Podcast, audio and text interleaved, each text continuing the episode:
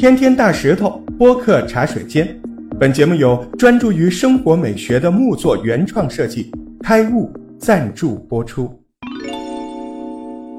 整个市场毫无征兆的情况下，美股就开始急速的暴跌。二十分钟之内，道琼斯指数整整下跌了百分之九，所有的股票都像自由落体一样，整个市场都懵了啊！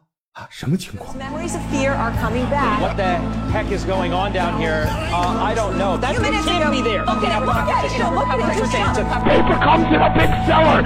81 even are trading him on a 79 yard trading. You got 79. 然后紧接着不久，市场又开始反弹回来。嗯，短短的三十六分钟，就出现了美股历史上最快、最猛烈，也是最诡异的崩盘。哎，我说的就是 Flash Crash，闪崩事件。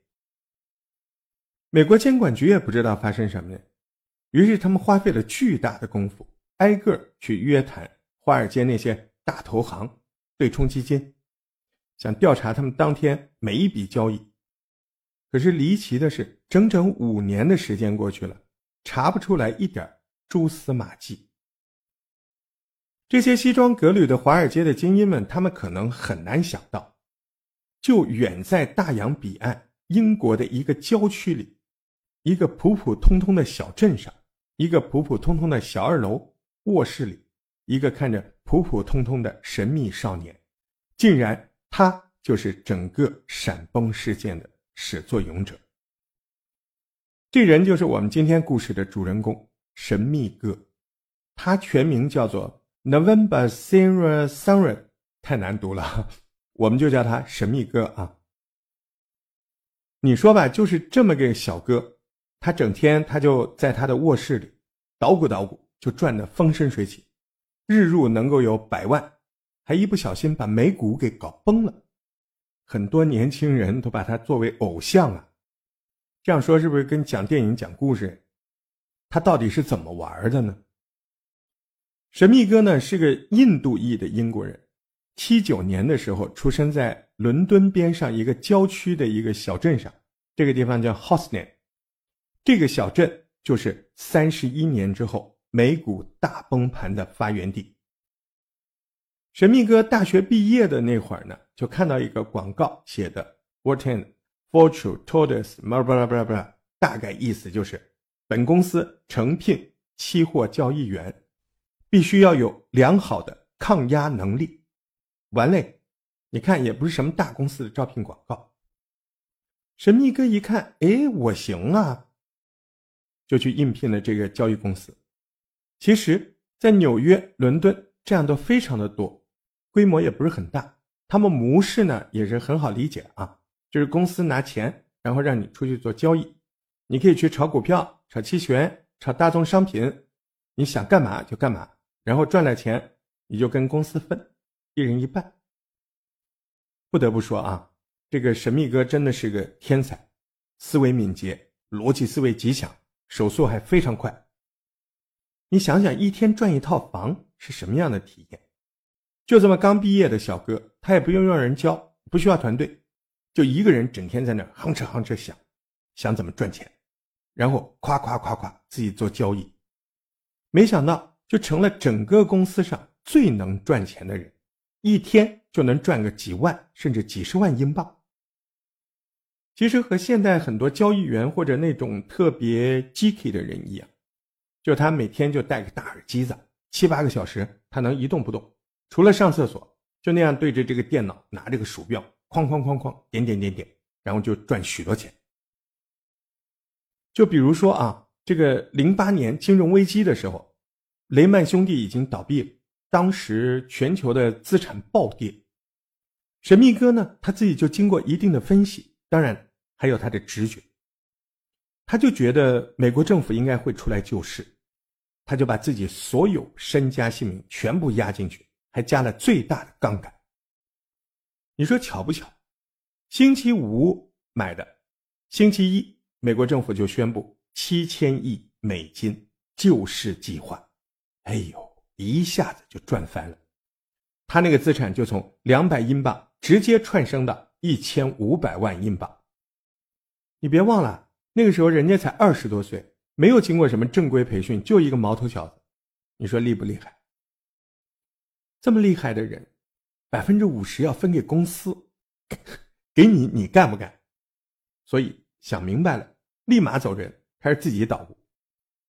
当然，他也没有搞什么大的什么对冲基金呐，什么招人呐，什么在泰晤士河边租一个什么特别高大的办公室呀，人家，人家就靠自己，就搬回了自己那个小镇 h o s n e n 他就有点像那种特别厉害的那种黑客，哎，把自己那个什么行头啊、主机啊、显示器，还有一些神秘的设备啊，就把它在那个他小屋里安装布置好了，然后每天窗帘一拉。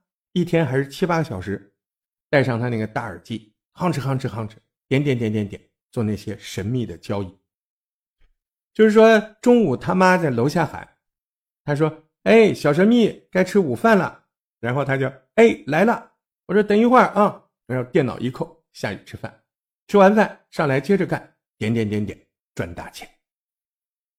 他们家那小楼值三十万英镑，但是人家没有去买房子。还是跟他爸爸妈妈住一块就那小屋做交易，不像有些做交易那种赌徒啊，那种很激进那种人，就赚了钱就 all in 全干，接着投，所以那种他肯定也是赚的很快啊。但是神秘哥呢，有一些印度的血统，可能也比较保守，他赚的钱就会拿出来，但是你要放在英国，嗯，这个事儿呢，你需要交大概百分之三四十的资本增值税。这小哥呢，就把他赚来的钱，经过一些复杂的跨境操作，把这个钱呢转移到了海外，这样就成功的避了税，去海外做一些投资。在他看来，整个交易就跟打游戏一样，他赚那些呢就是游戏币。你想，爱玩游戏的人，游戏币肯定是越多越好，从来没想过说这这些钱要拿出去怎么改善生活，怎么花，没想过。说到这儿，你就好奇了，他到底是怎么赚这么多钱的呢？咱们来具体说说这个神秘哥的操作手法啊。当然，这里面有合法的，有不合法。那赚钱的呢，主要还是通过不合法的。